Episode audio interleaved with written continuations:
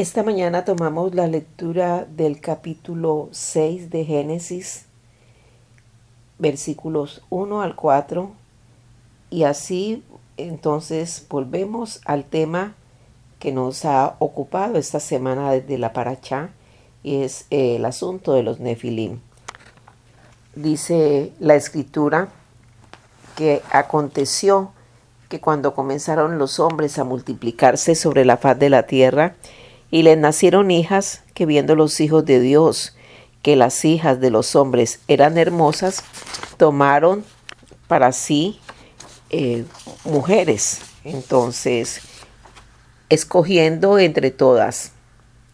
Y dijo a Chen, no contenderá mi espíritu con el hombre para siempre, porque ciertamente él es carne, mas serán sus días ciento veinte años.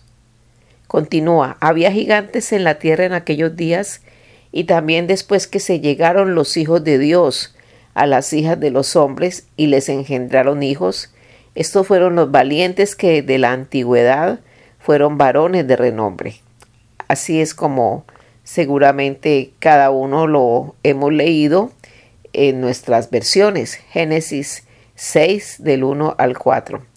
Entonces, es aquí donde en este día vamos a encontrar una serie de explicaciones que nos van a dar mucha claridad, nos van a dar una ubicación muy, muy precisa y exacta desde el contexto hebreo para entender exactamente y gozarnos de saber que el Padre de una manera tan precisa y detallada va refiriendo y va exponiendo delante de, nuestros ojos verdades tan profundas de, del mundo espiritual.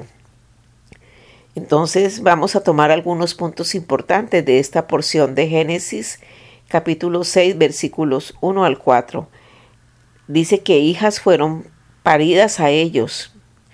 También dice que vieron los hijos de Elohim que las hijas de Adán eran hermosas y en el hebreo se encuentra la expresión Benei Ha Elohim, o sea, hijos de Elohim. El texto dice que los Benei Ha Elohim vieron que las hijas de los hombres eran hermosas, las tomaron y parieron hijos. También dice que Elohim determinó un juicio para 120 años más tarde. Dice también que le fijó un plazo para que escucharan acerca del arrepentimiento antes de que llegara el diluvio. Así es que podemos ir conectando todas estas eh, expresiones, porque esto está testificando claramente lo que dice el Evangelio. En Primera de Pedro, primer libro de Pedro, capítulo 3, versículo 20. Dice así, que en un tiempo desobedecieron cuando esperaba la paciencia de Dios, en los días de Noé, mientras se preparaba el arca en la cual unos pocos, es decir, ocho personas fueron salvadas a través del agua. Primera de Pedro 3:20. Es eh, de motivo de gozo entender que cuando habla de fueron salvadas, por lo que hemos estudiado previamente, eh, fueron, eh, fueron escapadas, tuvieron escapatoria a través del agua. Entendamos que no está hablando de la salvación de la vida eterna. Continuamos entendiendo y profundizando en esto. Los nefilim, vamos haciendo diferencia. el texto habla de los Benei Ha Elohim y también está la palabra los nefilim. Entonces, los Nefilim estaban en la tierra en estos días. Pero ¿qué era exactamente? Los Nefilim era el culto de los caídos. Entonces, tengámoslo presente. Cuando dice había gigantes en la tierra, como lo acabamos de leer en la, en la traducción que tenemos en nuestras manos, lo que debe, lo correcto leer es había nefilín en la tierra en aquellos días. Y los nefilín eran exacta, era exactamente un culto de los caídos. Así entonces son dos, menciones diferentes. Uno, los Benei Ha Elohim y los Nefilim. Si volvemos a tomar la porción, tenemos que preguntarnos quiénes estaban engendrando, los Nefilim o los Benei Ha Elohim. Esta pregunta, al tener la respuesta adecuada, nos da mucha claridad. Así que el texto en hebreo dice claramente que los Benei Ha Elohim tomaron para sí mujeres, no los Nefilim. Porque recordemos que los Nefilim era un culto, era el culto de los caídos. Continúa diciendo, los Nefilim estaban en la tierra, pero no son mencionados, si lo volvemos a leer, ni relacionados con el asunto de que ellos estuvieran engendrando en las mujeres. Los Nefilim no son los hijos de Dios. Los gigantes, tal como lo hemos, acabamos de leer en la traducción, según la escritura hebrea, son es los caídos, no los gigantes. Así que cuando volvamos a leer los gigantes, nosotros tenemos claro que la traducción correcta al hebreo está hablando de los caídos. Y otro detalle que nos ayuda a irlo entendiendo es que los nefilim son mencionados antes y después del acto de los Benei Ha que fueron los que engendraron en las mujeres. Entonces, Nefilim y Benei Ha no es lo mismo, no son sinónimos. Lo que está diciéndonos es que en aquellos días previos previo al hecho de los hijos de Dios tomar a las mujeres, los nefilín ya estaban en la tierra. Así eh, eh, es hermoso ver cómo se nos va clarificando. Después del acto mencionado también aparecen los nefilín de forma independiente. No son ni los mismos elementos ni las mismas acciones. Unos son los Benei Ha Elohim y otros son otro asunto es el de los nefilim. Por eso necesitamos observar la gramática hebrea de los primeros capítulos de Génesis. Vamos a ahora a conectarnos con Génesis para entender mucho más ampliamente esto de los Benei Ha, Elohim y los Nefilim. Si observamos la gramática hebrea o la recordamos más bien en los primeros capítulos de Génesis, esto nos da un patrón de referencia que nos permita interpretar correctamente este texto. Tal como aprendimos en Génesis cuando mencionamos los dos árboles, recordemos que fue la primera paracha que estudiamos al comienzo del ciclo de la lectura de la paracha, el árbol de la vida se mencionaba y también se mencionaba el árbol del otro conocimiento. Aquí entonces la expresión que aparece en el texto hebreo es etz, ha, daat. El artículo definido en hebreo ha, ha, significa este. Entonces cada que vemos la H con la letra A del castellano, en el hebreo es un artículo definido que significa este. Entonces, volvamos a revisar aquí en la lectura de hoy la mención que hemos, acabamos de explicar de Benei Ha Elohim. Entonces, en el contexto estaríamos hablando de este otro, o sea, Benei Ha Elohim es este otro Elohim. Y eh, conectemos nuevamente con el árbol de la vida. El árbol de la vida estaba expresando el conocimiento de Dios, porque en el contexto el árbol de la vida es contrastado con el árbol del otro conocimiento. Recordemos, el árbol de la vida es el conocimiento de Dios y el otro era el árbol del otro conocimiento, bien y mal. Notemos la relación entre otro Elohim y otro conocimiento. están completamente relacionados y este contexto, eh, revisarlo, nos ayuda mucho a saber que lo estamos entendiendo correctamente. En muchos textos de Génesis, en la narración de la creación, cuando se refiere a Elohim, aparece su nombre sin el artículo Ha. Por ejemplo, vamos a revisar rápidamente Génesis en sus primeros capítulos hemos leído, dice así, entonces dijo Elohim, haya luz y hubo luz. Y llamó Elohim a la luz día y a la oscuridad llamó noche. Y fue la tarde y la mañana, día uno. Y dijo Elohim, haya expansión en medio de las aguas y separe las aguas de las aguas. E hizo Elohim la expansión y estableció separación entre las aguas que estaban debajo de la expansión y las aguas que estaban encima de la expansión, y fue así. Entonces dijo Achen Elohim a la serpiente. Y podríamos continuar leyendo, ¿y qué notamos? Notamos que el nombre del creador es mencionado sin el artículo definido. Dice Elohim, pero no dice Ha. Nuevamente les recuerdo, Ha significa este otro, significa este. Entonces, cuando llegamos a Génesis 6, el texto que nos ocupa, la expresión es Benei Ha Elohim. Aquí ya aparece con el artículo la palabra HA. Y vemos entonces que está así, Ha Elohim.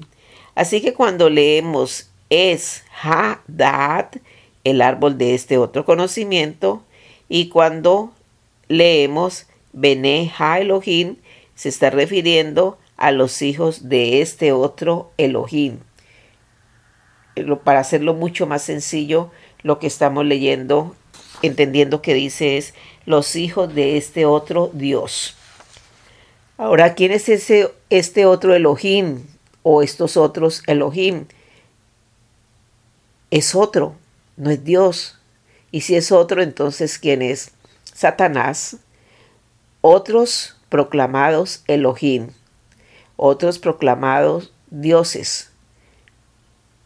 También podemos eh, recordar que Benei significa heredero y al leer hoy esta porción leíamos que está mencionando a los Benei como herederos de este otro. Benei, Ha Elohim, entonces en castellano sería los herederos de este otro Elohim, que por supuesto no es el creador. Los herederos de este otro Elohim estaban allí y vieron a las hijas de los hombres. Yo creo que nos queda ahora mucho más claro. Entonces, ahora sí nos vamos a hacer una pregunta. La pregunta importante es, ¿los Benei Ha Elohim ¿Son humanos? La respuesta es sí. Sí, ellos son humanos. Son hijos de su padre, el otro. No son hijos de Dios, son hijos de otro Dios. Heredero también entendamos que no necesariamente significa descendiente. Descendiente eh, porque aquí no estamos hablando de una descendencia divina, Aquí estamos hablando de otro heredero, heredero de Hasatán. Entonces la expresión correcta desde el hebreo es la siguiente. Y vieron los herederos de las otras deidades a las hijas de este Adán, del Adán terrenal. El texto hebreo no dice hijas del hombre, dice es a las hijas de este Adán necesitamos entender también, para continuar, el sentido de la palabra ver en hebreo, porque mírenlo cómo lo hemos leído, y vieron, y vieron, entonces vamos a entender ese ver qué significa. No se refiere al ver físicamente, eh, dice la escritura, sal y ve cuál es el camino del hombre a seguir. Eh, aquel verbo significa aprobar, ese ver significa aquí en esta porción exactamente aprobar. Hemos leído también porciones donde dice, Moisés dijo a Josué, mira, ve que te estoy ordenando. Yo veo las palabras de significa aprobar. Yo veo las palabras. Entonces, cuando está, cuando vienen estas expresiones, lo que significa es yo apruebo.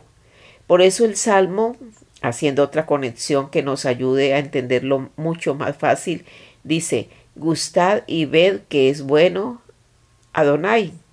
En otras palabras, entonces lo que estamos leyendo correctamente es aprueben, saboreen y vean que es bueno Adonai.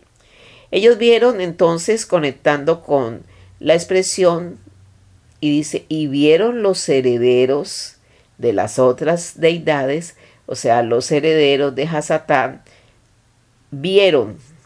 Entonces, ¿qué es lo que aquí entendemos? Y está explicado correctamente. Es que ellos vieron que estas mujeres estaban aprobadas, es decir, estaban buenas para el propósito que ellos tenían. Así lo vamos entendiendo cada vez mejor. Ahora nos preguntamos cuál era el propósito de ellos, de estos herederos de este otro Elohim. El propósito era que parieran para ellos. Ellos eran los Giborín, esos hombres poderosos, esos herederos de otro Elohim que no es Dios. Entonces la conclusión hasta aquí es esta. Los hijos, las hijas de Adán son herederas del conocimiento que Adán tenía del Creador, es decir, de la revelación que Adán había obtenido de el verdadero Elohim de Dios. Las hijas de los Beneija Elohim, entonces, ¿quiénes son? Son las herederas de las otras deidades, deidades sin el conocimiento revelado del Creador de los cielos y de la tierra. Están, están siendo herederas las hijas de Adán de una herencia muy diferente a la herencia que traen las hijas de los Beneija Elohim. Estos son, estas son dos cosas diferentes que nos ayudan y por eso el texto es muy específico y enfático para definir a los hijos del otro Elohim, Hasatán, no del Creador, el único Dios verdadero. Entender esto yo sé que nos, nos amplía tanto el entendimiento de algo que vamos a ver más adelante, lo que es el verdadero sentido de la guerra espiritual. Recordemos que se refiere a un título, los hijos de otra deidad, cuando escuchemos Beneí Ha Elohim. Todos descienden de Adán, pero para este momento había dos líneas de herederos muy diferentes. Esto es demasiado importante. Todos descienden de Adán, pero para ese momento ya estaban claramente definidas las dos líneas de herederos muy diferentes el uno del otro. Los hijos de Elohim, de, herederos del verdadero Elohim, del Dios verdadero, y los hijos de Ha Elohim, los herederos del otro Dios, Hasatán. La lectura correcta del texto es que vinieron estos herederos de las otras deidades a ver, a, a aprobar, a las mujeres hijas de Adán. La pregunta aquí no es para enfocarnos, no es tanto de dónde salieron, sino los títulos que identificaba a cada uno de, de estos dos herederos. Eh, pensemos en el título, en un cargo, como en una dinastía familiar. Herederos de otras deidades es el título y difiere de los, las herederas hijas de Adán. La explicación entonces va siendo más clara. Los nefilín es el culto, muy diferente a los Benei Elohim. Los nefilín es el culto que estuvo en la tierra en aquellos días. Aparte de lo que Adán enseñaba, habían otros caídos que practicaban y enseñaban acerca de un culto distinto al culto del Creador. Estos hicieron de un segmento de la población herederos de sus conocimientos. Adán enseñó a sus hijos acerca del único Dios, pero al mismo tiempo los nefilín, ese culto, estuvieron en la tierra y crearon otro culto paralelo. Estos con este culto se hicieron poderosos. Vieron entonces a las hijas de Adán y dijeron, estas está, las aprobamos, están buenas para nuestros propósitos malignos. Cuando esos herederos de ese otro culto tomaron a las hijas de Adán, engendraron para sí hijos, y estos hijos llegaron a ser los Giborín, hombres fuertes, de renombre, el hombre fuerte. Pensemos en esta expresión que muchos la, conocemos. Aquí entonces, nuevamente, como lo dije hace un momento, eh, se está expresando lo que es la auténtica expresión de una guerra espiritual. Recordamos que el Evangelio nos habla del hombre fuerte, es exactamente conectado con esta, con esta situación. Por esta razón, Dios siempre ordenó a Israel salir a la guerra con el arca del testimonio en medio de ellos. ¿Cuántas veces nos habíamos preguntado y por qué eh, eh, Dios les ordenó que no se juntaran con ellos, que no se unieran a ellos?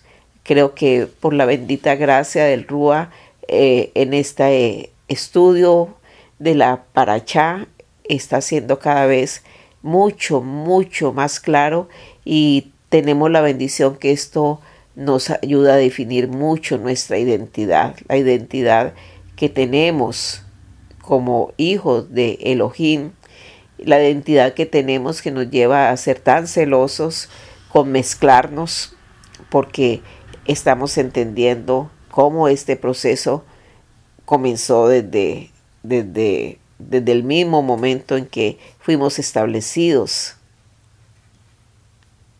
por el Padre en la tierra. Las otras deidades también salían a la batalla, blindados por poderes malignos de todas sus deidades. Y hoy nosotros lo entendemos, seguramente lo hemos vivido. El Evangelio lo presenta de una forma tan práctica y entendida a través de muchas expresiones de la Escritura. Y es claro para nosotros que una persona endemoniada con el poder de Hasatán operando, en ella desarrolla una fuerza sobrehumana, desarrolla capacidades cerebrales sobrenaturales e inusitadas, porque por la potestad demoníaca que controla su mente y sus funciones cerebrales, esta persona saca a flote cosas que de otra manera no podía lograr. Recordemos el caso del endemoniado Gadareno y entender esto, no sé, pero creo que nos da tanta claridad, nos da tanta eh, capacidad para discernir eh, esta, esta guerra y esta confrontación y tal vez ser más apercibidos de cómo y con quién nos estamos relacionando. Nuevamente, como lo veíamos esta semana, eh, la exhortación del Padre amoroso en cómo nos protege y cómo seguramente muchas veces por ignorancia nosotros nos hemos eh, metido, nos hemos gustado, hemos aprobado cosas que sabemos hoy eh, desde la escritura, desde la expresión del hebreo, el peligro y lo que significa estar merodeando o estar eh, relacionados con este tipo de, de, de géneros. El sentido hebreo es no se extenderá mi rúa en el hombre por siempre. Recordemos la porción escritural y dijo a Chen, no contenderá mi espíritu con el hombre para siempre, porque ciertamente él es carne, mas serán sus días 120 años. Ahora lo entendemos de una manera tan real y verdadera. El Targún arameo también lo explica. En la resurrección Dios no va a poner su rúa en ellos, en ese espíritu de estos hombres, porque este hombre es carne y mi rúa no juzgarán este hombre porque es carne. En el día del juicio Dios no va a poner su rúa en ellos para vida eterna. También recordemos que les decretó 120 años para predicarles y dejarles convictos ante el diluvio. O sea que esta advertencia implica que Noé se demoró 120 años construyendo el arca y pregonando la justicia de Dios para ellos, para que quedaran convictos hasta que llegara el diluvio. Ese fue el, el, esfuerzo, el, el propósito de Dios para con Noé. Así que los nefilín y su culto, recordemos que los nefilín es un culto, estuvo mucho antes de que estos tomaran a las hijas, los Benei Elohim, tomaran a las hijas de Adán y también después. Ahora vamos a conectar ya con, con el tema de los, de los espías. Recordemos que y de Noé y su y la situación de Can y Canaán su hijo. Dentro de este grupo de mujeres que fueron aprobadas por los Benei Elohim pudieron estar las esposas de los hijos de Noé. Recordemos que ellos pues estuvieron multiplicando esa, esos herederos. A través de ellas o de Can y el producto de su incesto con su propia madre, este culto de los Nefilín se fue perpetuando. No sabemos si una de las mujeres de los hijos de Noé era de aquellas que practicaban el culto de los nefilín. Cuando Can cometió su incesto a través de su heredero, se siguió perpetuando este culto, el cual, miren este dato que importante, trascendió hasta la época de la conquista de Canaán en medio de Israel. Entonces, de Can hijo de Noé, y a través de Canaán, ese hijo de Can, con su propia madre, surgen las setenta naciones de las cuales todos conocemos eh, posterior a la época del diluvio. De Can, a través de Canaán, surgen las setenta naciones conocidas en la época posterior al diluvio. De allí también descendieron las siete naciones de Canaán. O sea, ya nos queda clara la, esta identidad con la identidad del pueblo de Dios.